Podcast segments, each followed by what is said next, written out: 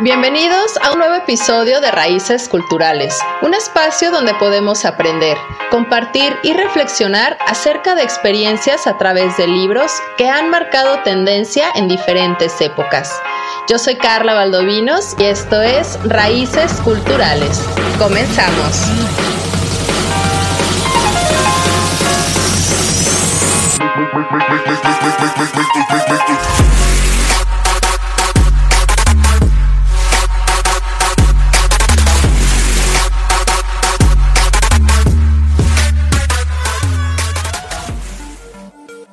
Estimados bibliófilos, muy buen día y bienvenidos a Cabina Digital. Yo soy Carla Valdovinos y agradezco que una vez más se aventuren a este maravilloso mundo literario.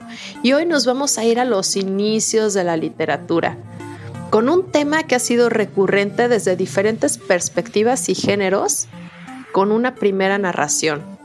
La primera narración escrita de la historia. Aquel poema donde ha tenido este tema de la muerte desde entonces, y es el poema de Gilgamesh, datado del año 2000 a.C., el cual pertenece a la cultura sumeria o en la antigua Mesopotamia, donde incorpora ya la temática de la muerte.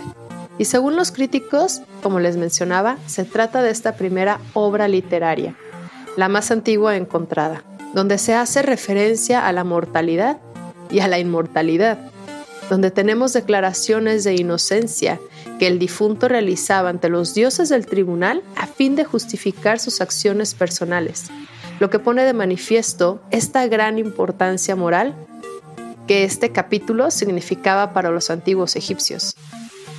Y también tenemos otro texto o textos funerarios que aunque no son exactamente una literatura, sino todo un conjunto, es el llamado Libro de los Muertos del Antiguo Egipto, donde acompañaba a los difuntos en su viaje al más allá. Y también nos podemos pasar por Grecia, nos podemos ir a cuentos árabes del Medio Oriente, nos podemos ir a la época medieval con la Divina Comedia, incluso también con el dramaturgo británico William Shakespeare, que ya lo hablamos en su obra de Hamlet. Y esto es el tema que ha tenido bastante recurrencia. Pero hoy nos vamos a enfocar a este poema, este poema de Gilgamesh, porque está constituida bajo una narración perdón, de origen acadia que se estructura a través de versos, donde se encuentra basada en circunstancias que vivió el rey Gilgamesh. Y este poema cuenta con cinco estrofas o cinco poemas autónomos de cada uno. Podríamos considerarlo incluso como un capítulo, que a su vez poseen rasgos sumerios. Además de esto, se considera la obra más antigua jamás descubierta. Y al inicio del poema se describe al personaje principal como el arbitrario rey de Uruk, por lo que su pueblo se empieza a quejar de todas las reacciones que él tiene ante los dioses, porque ellos ya están agotados de su líbido, porque él, por este gran líbido que tiene, empieza a forzar a las mujeres de su pueblo para que estén con él. Y así, tras tanta súplica que tiene todo el pueblo, los dioses dicen, está bien pueblo de Gilgamesh, te vamos a escuchar. Así que vamos a crear a Enkidu, quien es descrito como un hombre de rasgos salvajes, que tiene una misión única en la vida o el por qué ha sido creado. Tiene una misión de enfrentar todas las arbitrariedades y atrocidades que hace el rey de Uruk, Gilgamesh. Y lo curioso de esta narrativa es que en el momento en que estos dos personajes, Gilgamesh e Enkidu, se conocen, se empiezan a ser amigos y tras esto deciden emprender una aventura llena de numerosos peligros.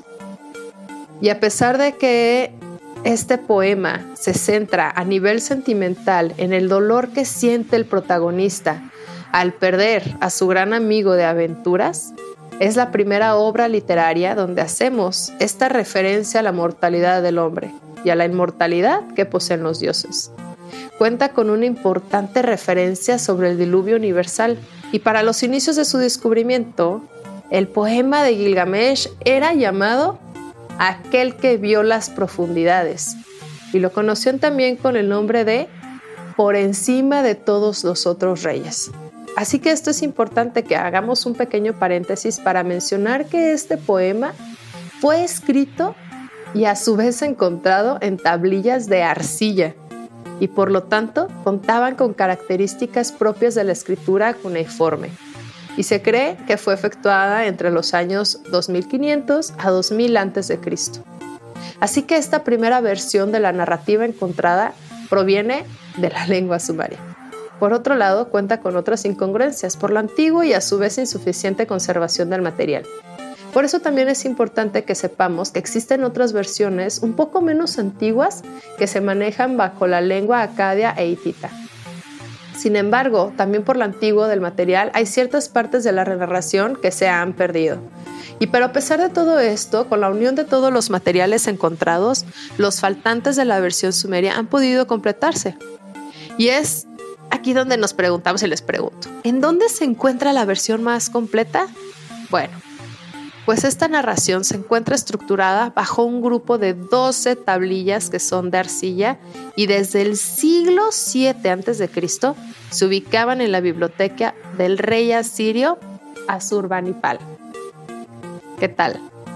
Porque también es importante que hagamos mención de que estas 11 primeras tablillas plasman la epopeya de Gilgamesh, mientras que la última posee un poema autónomo que narra cómo fue la ida del alma de Enkidu hasta el infierno. Y hablando un poco del origen de este poema, aquí es donde los expertos creen que se encuentra inspirado en una serie de cuentos relacionados al resaltante e histórico héroe y rey Gilgamesh. Ellos creen o se cree que reinó en el segundo periodo dinástico inicial que se desarrolla aproximadamente en el siglo 27 a.C.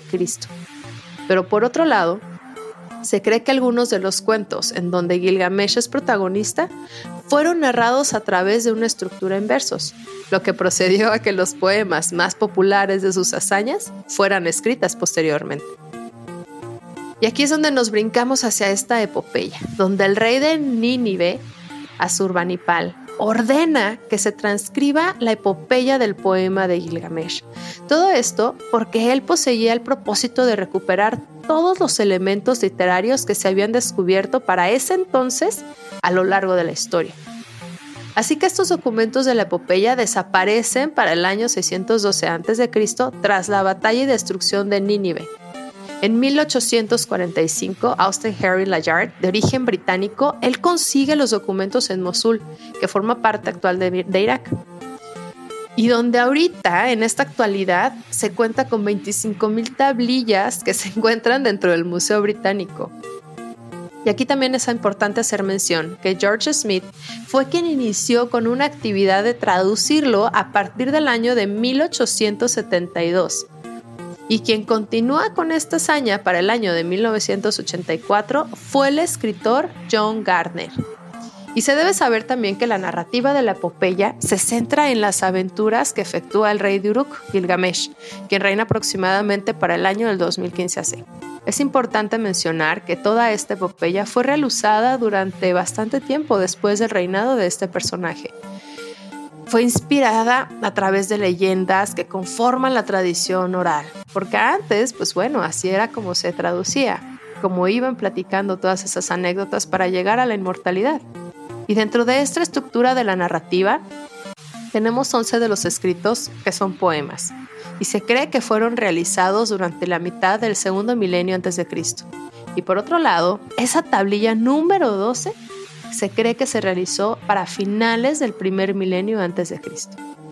Y esta estructura se caracteriza en este relato circular, ya que una vez que comienza toda la historia, la misma finaliza en el mismo punto. La narración de este poema, desde que nosotros lectores iniciamos en las primeras líneas, nos hace creer que lo están haciendo con sus manos en cada una de las tablillas de arcilla. Y debo hacer mención que la tablilla 12 es un complemento relacionado directamente al poema épico, por lo que se podría incluso catalogar como un derivado del mismo, que fue agregado al poema de Gilgamesh posterior al épico y a la onceava. Es tras esto que muchos no les dan la misma importancia, pero esta tablilla cuenta con elementos frágiles que no le brindan la misma congruencia que todas las demás. Por eso se considera que es algo totalmente aparte. porque entre esos factores se habla de un Enkidu vivo, que es una situación inconsistente con la tablilla 11. Porque se presenta toda la narrativa bajo unas líneas que se basan en citas propias de la tablilla 11 y con la intención de unir el inicio y final bajo el desarrollo de un ciclo, que es esta parte totalmente circular, se considera que la tablilla 12 se basa única y específicamente en acciones anteriores de, Gilgamesh, en donde envía a su amigo a obtener elementos propios que se encuentran bajo el inframundo. Es este viaje que se avienta en, en, en Kidu hacia el infierno. Así que esta situación genera la muerte de Enkidu y él mismo, tras su gran amistad en vida con Gilgamesh, decide presentarse en espíritu ante él, con la intención de explicarles cuáles son las condiciones en las que se encuentra el inframundo. Y esta narrativa explicada se considera como un sobrante, porque en la tablilla número 7, a través de un sueño, el gran amigo de Gilgamesh, es decir, Enkidu, logra ver cuáles son las condiciones en las que se encuentra el inframundo. Por eso esto se considera como un viaje circular, donde el inicio es el final. Porque también es importante hacer mención que toda la historia, que por supuesto la encontramos en estas tablillas, se está centrando en dos elementos principales o primordiales. Se puede observar que dentro de las dos primeras seis tablillas se habla específicamente de la gloria que desean conseguir Gilgamesh y su mejor amigo Enkidu. Mientras en las otras tablillas se busca expresar la necesidad de encontrar la inmortalidad de Gilgamesh tras la muerte de su amigo Enkidu. Pero vamos a platicar de esta búsqueda de la gloria en el siguiente bloque. Regresamos.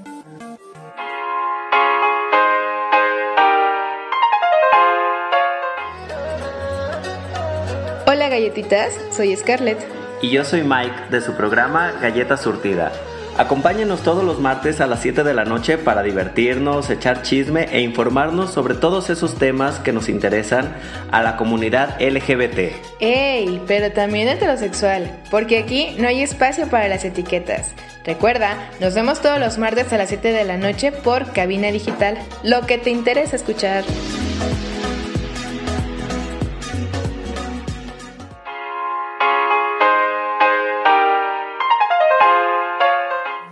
La leyenda de Gilgamesh, aquel que vio todo, hasta los confines de la tierra, que todas las cosas experimentó, consideró todo, juntamente de sabiduría, que todas las cosas, lo oculto vio, lo velado, informó antes del diluvio, llevó a cabo un largo viaje, cansado y derrengado. Todo su afán grabó en una estela de piedra. De la terreplenada Uruk el muro construyó, del reverenciado Enal el santuario puro. Contempla su muralla exterior, cuya cornisa es como el cobre. Mira la muralla interior, que nada iguala. Advierte su umbral, que de antiguo viene. Acércate a Ena, la morada de Istar, que ni un rey futuro ni un hombre puede igualar. Levántate y anda por los muros de Uruk. Inspecciona la terraza de la base. Examina sus ladrillos. ¿No es, ¿No es obra de ladrillo quemado? ¿No echaron sus cimientos los siete sabios? Dos tercios de él son Dios, un tercio de él es humano. La forma de su cuerpo, como un buey salvaje altivo. El empuje de sus armas no tiene par. Mediante el tambor se reúnen sus compañeros, los nobles de Uruk que están sombríos en sus cámaras. Gilgamesh no deja al hijo de su padre. Día y noche es desenfrenada su arrogancia. ¿Es este Gilgamesh, el pastor de la murallada Uruk? ¿Es este nuestro pastor, osado, majestuoso, sabio? Gilgamesh no deja a la doncella de su madre, la hija de guerrero, la esposa del noble. Los dioses escucharon sus quejas, los doces del cielo del señor Uruk. ¿No parió este fuerte buey salvaje Aruru? El empuje de sus armas en verdad no tiene par. Mediante el tambor se reúnen sus compañeros. Gilgamesh no deja al hijo de su padre, día y noche es desenfrenada su arrogancia. ¿Es este el pastor de la murallada Uruk? ¿Es este tu pastor, osado, majestuoso y sadio? Gilgamesh no deja a la doncella de su madre, la hija de guerrero, la esposa de noble. Cuando Anu hubo escuchado sus quejas a la gran Aruru llamado, Tú, Aruru, creaste el hombre, crea ahora su doble, Con su corazón tempestuoso haz que compita. Luchan entre sí para que Uruk conozca la paz. Cuando Ururu oyó esto, un doble de Anu en su interior concibió. Aruru se lavó las manos, tomó arcilla y la arrojó a la estepa. Y en la estepa creó al valiente Enkidu, vástago de esencia de Ninurta. Hirsuto de pelo es todo su cuerpo. Posee cabello de cabeza como una mujer. Los rizos de su pelo brotan como Nizabal. No conoce gente ni tierra, vestido va como su mucán. Con las gacelas pasta en las hierbas, con las bestias salvajes se apretuja en las aguadas, con la criatura pulpulante su corazón se deleita en el agua. Ahora bien, un cazador, un trampero, se le encaró en el abrevadero. Un día, un segundo y un tercero, se le encaró en el abrevadero cuando el cazador le vio, su faz se inmovilizó. Muy bien, pues acaban de escuchar una pequeña parte del poema de Gilgamesh, pero vamos a hacer una pequeña descripción de cada una de las tablillas que tenemos para tener un poco de mayor comprensión. Y vámonos con lo primero, con esta primera tablilla. Y en esta narrativa inicia con el desarrollo descriptivo de nuestro personaje principal, quien es el rey de Uruk. Se expresa que éste posee dos terceras partes de Dios y una parte de humano, Además de ello, para la época se creía que este personaje era el rey más fuerte que había existido en la humanidad, gracias a estas dos terceras partes que tenía de Dios. En la historia se hace mención de la gloria con la que cuenta el rey y todos los triunfos que ha obtenido a través de ella. Por otro lado, reflejan que su reino estaba resguardado a través de muros hechos de ladrillo. A pesar de todos los beneficios con los que contaba el pueblo de Gilgamesh, ellos no tenían nada de tranquilidad, porque el rey destacaba por ser muy riguroso y a su vez profanaba con la excusa de su gran poder a las mujeres del reino, por lo que estaba con ellas antes que sus esposos a través del derecho de, pues, de matrimonio. Esto me, me resuena de repente a situaciones que hemos tenido actualmente. Pero bueno, y tras estos hechos, todos los súbditos le empiezan a rogar a la diosa de la creación que termine con esta situación. Y ellos le llaman Ningursag. Lo que genera que la diosa vaya y haga la creación de Enkidu, este salvaje que tendía a atemorizar a los pastores. Porque tras quejas de los mismos pastores por el rey Gilgamesh, él decide llevarle a Shamhat, quien era considerada por Gilgamesh una prostituta sagrada. Por lo que al compartir largas noches con Shamhat, Enkidu se civiliza, dejando atrás todos los rasgos que lo llevaban a catalogarse como una bestia salvaje. Mientras esta situación con Enkidu ocurre, el rey Gilgamesh tiene sueños constantes en donde su madre Ninsun se presenta indicándole que el transcurso de unos días obtendrá una gran amistad la cual lo llevará a tener numerosas aventuras que le van a permitir la gloria eterna. Y qué mejor sueño para él, porque él quería alcanzar la inmortalidad. Lo cual nos lleva a la segunda tablilla. Y en esta parte se inicia con Enkidu y Shamhat, con, intenciones de casarse en Uruk. Posterior a la celebración, Gilgamesh acude con la intención de cumplir con el derecho de pernada, pero Enkidu le frustra sus planes. ¿A qué me refiero con esto? Con que el Gilgamesh dijo, pues primero yo me la ceno antes de que tú en tu noche de bodas. Pero deciden que esto no va a ser así. Enkidu le frustra totalmente sus planes y tienen una fuerte batalla, donde ellos empiezan a ser amigos. Así que Gilgamesh le presenta a su madre a Enkidu, con la intención de otorgarle la familia con la que no contaba. Así que después de esta situación, Gilgamesh le, propone perdón a Enkidu adquirir gloria asesinando al gigante Umbaba y cortando enormes árboles. A pesar de que al inicio Enkidu no está convencido, Gilgamesh termina por persuadirlo. Lo cual nos lleva a la tercera tablilla. Porque aquí se explica cuáles fueron los procedimientos que implementaron tanto el rey de Uruk y Enkidu para emprender una travesía con la intención de obtener gloria en el mundo mortal. Y al tener todo listo, Gilgamesh le indica a su madre lo que harán lo que la misma expresa su preocupación, mientras que le pedía colaboración al dios del sol, Shamash, la madre de Gilgamesh le da un consejo a Enkidu con la intención de que éste se protegiera. Y así llegamos a la cuarta tablilla, donde todos los acontecimientos ocurridos a Gilgamesh e Enkidu mientras se encontraban en el bosque, se indica que el rey de Uruk tuvo cinco pesadillas, pero realmente no se logra descifrar de qué tratan, porque la tablilla fue encontrada pues con grandes rasgos, así que hay muchos espacios que llenar. Pero lo que sí logramos entender que para Enkidu estas eran muestras de buen presagio. Y a pesar de ello, cuando entran al bosque, que se llenaron de gran miedo, que después fue disipado únicamente por Gilgamesh, para darnos paso a la quinta tablilla, porque cuenta la llegada de Gilgamesh Enkidu ante el gigante Mbaba, quien era el guardián de los árboles del bosque. Y mientras nuestros héroes se tratan de llenar de valor para atacarlo, los ofende, pues siente que ellos no podrán con él. Y entonces, a pesar de que el Gigamesh tiene muchísimo miedo, Enkidu procede a alentarlo para así poder dar inicio a la batalla.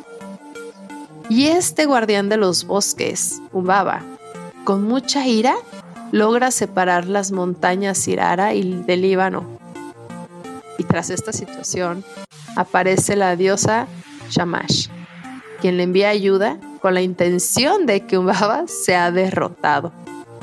Y cuando el gigante es vencido, les ruega por su vida a los héroes. Y Gilgamesh decide compadecerlo. Pero su amigo se molesta y dice que deben matar. Y es por esta razón que el gigante los maldice y ellos proceden a tirarlo al río. Pero además de ello, con un árbol hace una puerta destinada para los dioses. Lo cual nos va a llevar a la sexta tablilla, pero lo vamos a platicar al regreso de este pequeño corte. Quédense, estamos platicando del poema de Gilgamesh.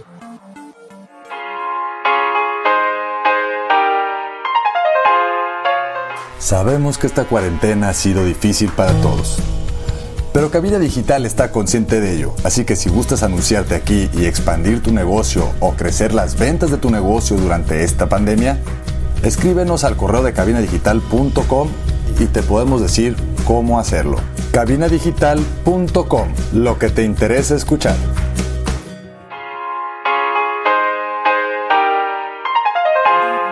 Ya estamos de regreso en Raíces Culturales platicando del poema de Gilgamesh, esta primera literatura que se encuentra donde nos habla de la muerte, de la búsqueda de la inmortalidad en el mundo mortal.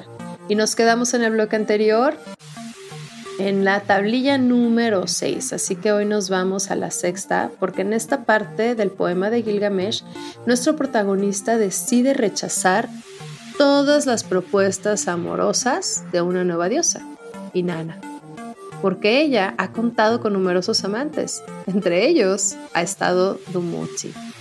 Esto provoca que la diosa, molesta, llegue a hablar con su padre con la intención de que éste le mande al fuerte toro del cielo. Todo con la intención de hacer pagar a Gilgamesh por haberla rechazado. les recuerdo que Gilgamesh tenía tres partes de Dios y una de hombre. Pero el padre de esta diosa le niega totalmente la petición, por lo que ella, Inanna, molesta, lo amenaza con levantar a los muertos. Y es tras esta situación que se les envía a los héroes el toro del cielo. Según esa tablilla, este toro tiene referencia a la sequía y a la falta de agua. Sin embargo, sin ayuda de ninguna deidad, los héroes logran vencer al toro del cielo y por ello, con gran agradecimiento, le ofrecen su corazón a Shamash. Posterior a esto, Inanna llora por su derrota, a lo que Enkidu le arroja parte del toro con la intención de demostrar su fuerza. Y los logros de los héroes hacen que el reino de Uruk celebre, pero Enkidu tiene una pesadilla desgarradora, porque estas tablillas tienen la intención de contar cómo trata Gilgamesh de encontrar la inmortalidad. Y eso nos da el paso a la séptima tablilla porque en un inicio nace estas pesadillas que les había mencionado que tiene Enkidu, donde se presenta la queja de los dioses por la muerte del toro del cielo y el gigante Humbaba. Y tras esto es que las deidades proceden a hacer pagar a Enkidu, esta decisión tomada por los dioses está alejada por completo de los deseos de Shamash. Posterior a la pesadilla, Enkidu le cuenta a su amigo lo que procederán a ser los dioses, por lo que maldice la puerta destinada a las deidades. Tras esto, el rey del Uruk, o Gilgamesh, con mucho dolor, va hacia el templo de Shamash a rogarle por la vida de su amigo. Pero Enkidu, con rabia, se queja de Shamash, porque fue quien lo llevó a convertirse en humano, fue quien le dio vida. A lo que Shamash ya molesta, le dice a los dioses lo injusto que es Enkidu. Sin embargo, pide por su vida, porque Gilgamesh, sin su amigo, será nuevamente un ser déspota. Así que después de un tiempo, Enkidu se arrepiente de sus quejas y procede a bendecir a Shafat.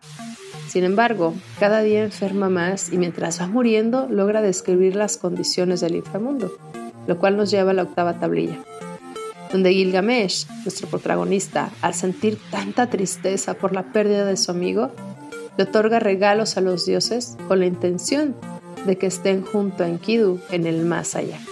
Y esta tragedia de Enkidu, en la tablilla número 9, provocó que en Gilgamesh una gran ansiedad por evitar el mismo final que tuvo su gran amigo. Y por esta razón es que decide ir a visitar a un tapísimo, quien junto a su esposa fueron los que sobrevivieron al diluvio, situación que los llevó a obtener la vida eterna. Y Gilgamesh cree que si conversa con los inmortales humanos, podrá obtener con mayor facilidad el secreto que tiene la inmortalidad. Pero por otro lado, decide ir hasta la montaña, en donde se oculta el sol. Pero ésta se encontraba bajo, bajo la vigilancia de seres escorpión, porque a pesar de ello, él decide viajar a través de la oscuridad que trae consigo la puesta del sol. Y tras todos los peligros que esto llega, pues llega antes que se ponga el sol. Al final de la tierra, al final de la tierra donde él logra conseguir bastantes árboles y hojas que son consideradas joyas, otorgadas a sus visitantes, con la intención de que mejoren las condiciones en las que se encuentren. Y nos da paso a la décima tablilla. Y en esta parte del poema de Gilgamesh, el protagonista logra encontrarse con Siduri, a quien le relata el propósito que busca obtener con esta nueva aventura. Así que Siduri busca sacarlo de esa loca idea, pero fracasa rotundamente en el intento. Y es tras esto que le ofrecen la ayuda de Urshanabi, con la intención de colaborar para que el cruce el mar que lo llevara a Utanipistim, se debe mencionar también que Ushanabi cuenta con gigantes que poseen rasgos hostiles, pero Gilgamesh decide matarlos. Y en ese momento en el que Gilgamesh logra explicar la situación y le pide ayuda a Ushanabi para cruzar el mar, él le indica que ha matado a los únicos capaces de ayudarle a pasar las aguas de la muerte. Quien toca las aguas perecerá. Y es por ello que Ushanabi le recomienda cortar ramas con la intención de que se forme un puente para cruzar las aguas hostiles. Y tras esta labor, logra llegar a la isla en donde vive Unapistim y su esposa, estos seres mortales inmortales que sobrevivieron al gran diluvio. Y el inmortal le pregunta qué tiene su barco, pues hay algo singular en el mismo. Y tras esto, Gilgamesh le cuenta por lo que ha pasado y le pide ayuda, pues desea llegar a la inmortalidad. Por lo que ellos le indican que combatir la mortalidad de la humanidad es una batalla sin triunfo. Es mejor enfocarse en vivir una vida feliz. Y esto nos lleva a la onceava tablilla, porque en esta parte el protagonista logra visualizar que tanto Utnapishtim y su esposa no tienen elementos distintos a los de él, por lo que le pide le haga entender cuál fue la acción que lo llevó a ser inmortal. Y tras esto, él decide contarle lo ocurrido en el diluvio.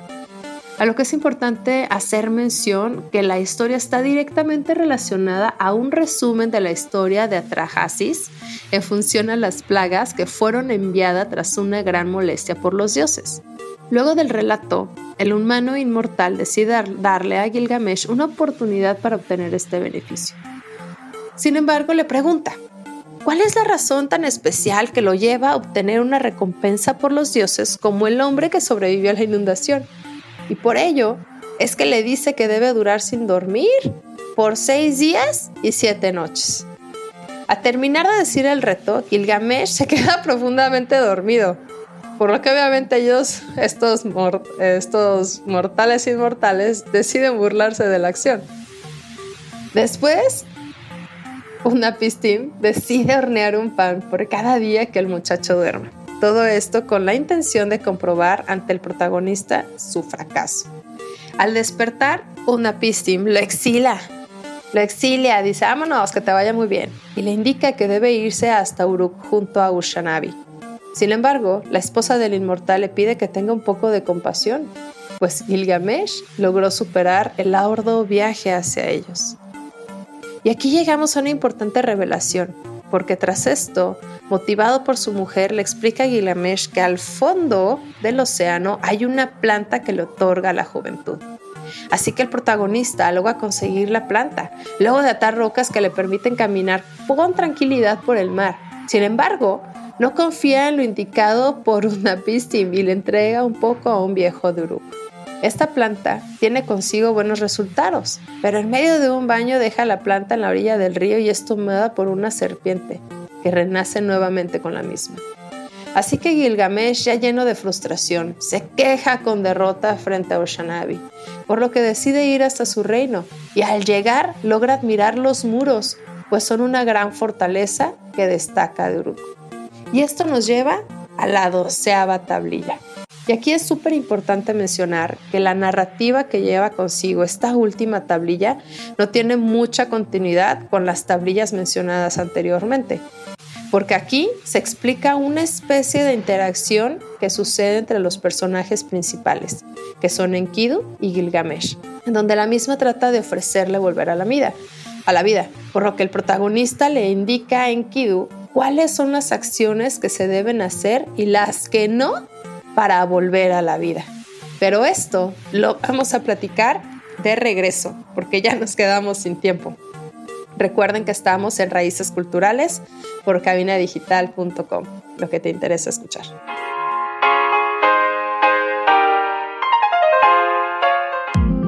Hola, mi nombre es Héctor Vigón de Pata de Perro y te invito a escucharme todos los jueves en punto de las 2 de la tarde ya sabes a dónde ir en tu próximo viaje, vamos a descubrir juntos destinos únicos, especiales y llenos de magia para tu siguiente aventura. Recomendaciones, experiencias, charlas con viajeros y mucho más te esperan, así que vámonos de pata de perro todos los jueves a las 2 de la tarde con Héctor Vigón, solo por cabina digital, lo que te interesa escuchar.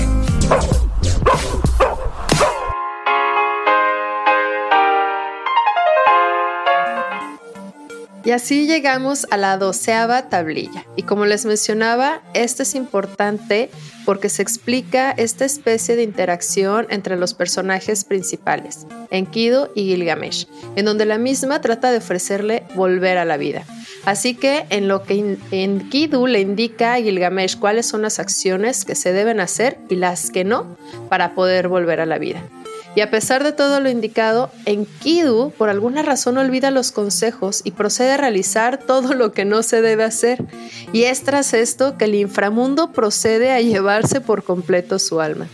Después de esto, con muchísimo desespero, el protagonista, Gilgamesh, decide pedirle a los dioses que le devuelvan a Enkidu, pues él se ha convertido en su gran amigo. Y a pesar de que sus grandes súplicas, en Lil y Sin no proceden a responderle. Sin embargo, tenemos a Enki y a Shamash que sí lo hacen y deciden brindarle todo su apoyo.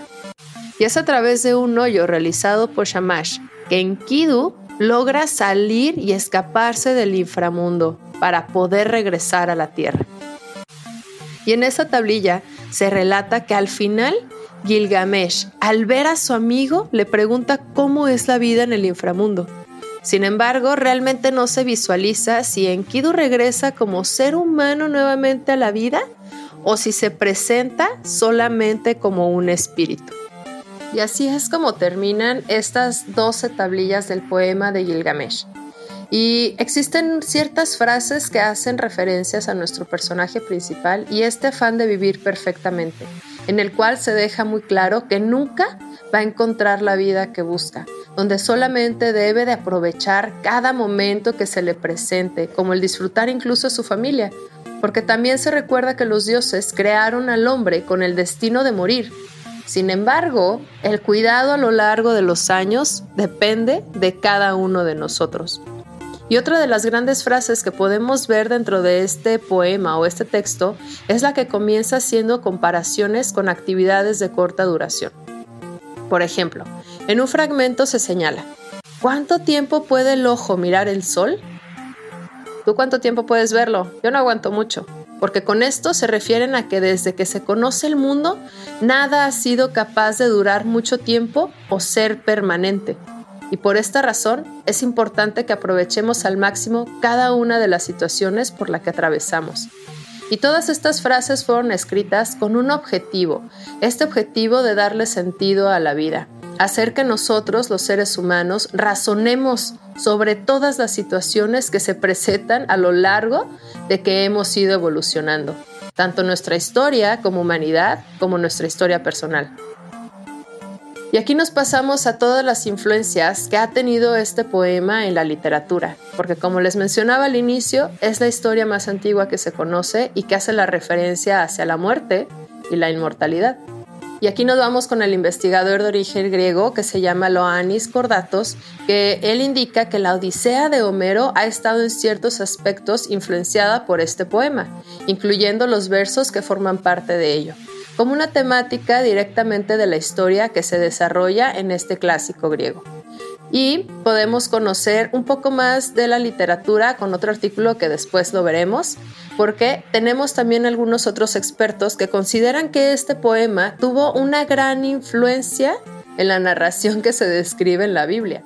Entre los temas más resaltantes en común se encuentran el diluvio universal, que si bien recuerdan, en dentro de estas tablillas Gilgamesh llega a conocer a estos dos eh, mortales inmortales que sobrevivieron al diluvio, donde les apiadan un poco de él y deciden perdonarle la vida, porque se quedó dormido y no pudo completar la, eh, la competencia o el, el, objetivo que le, puso le pusieron a Gilgamesh para que pudiera alcanzar la inmortalidad. Pero bueno, Aparte, debemos de considerar que también existe una influencia del poema en todos los textos narrativos, porque esta es la primera obra que muestra realmente la muerte de un ser humano. Y dentro de esta misma se encuentra el tema de la inmortalidad de los dioses. Por lo tanto, nos permite a nosotros, lectores, que realicemos una comparación y detalle de cada una de las diferencias existentes desde ese momento hasta el día de hoy. Además, también podemos incluso separar o clasificar a los ciudadanos existentes de acuerdo a sus poderes de ese entonces, que igual lo podemos comparar con la actualidad a los sistemas socioeconómicos o las, pues sí, los sistemas socioeconómicos que tenemos. Pero bueno, a pesar de que este poema escrito hace miles de años antes de Cristo, su redacción puede ser adaptada y comprendida desde este ámbito literario moderno. El sentimiento de rivalidad que existe en algún momento entre los personajes principales, Enkidu y Gilgamesh, desaparece por completo, tanto que al finalizar la historia son considerados casi como hermanos. Porque hasta Gilgamesh, siendo una persona tan despiadada, implora a los dioses que le ayuden a regresar a su hermano. Y todo esto se hace presente en todos los relatos, porque este poema puede ser considerado como una influencia positiva para realizar y crear nuevas historias pertenecientes al género de la literatura. Dentro de este poema es importante mencionar algunos de los puntos de los cuales se habla, como es el caso del paso de la muerte y el significado para cada uno de nosotros.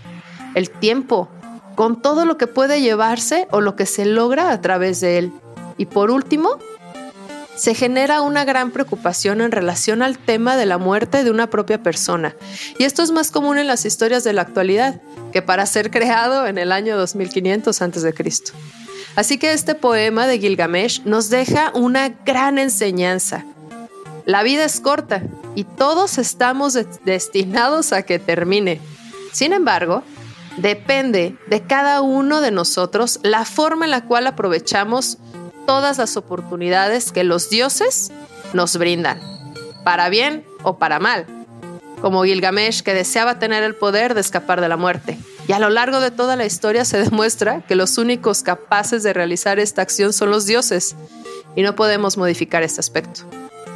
Así que finalmente te recomiendo que busques este poema porque es un texto que se recomienda muchas veces debido a la calidad de su contenido. Porque a través de un poema un poco fuera de lo común, se narran todas las tragedias y situaciones vividas por nosotros los humanos.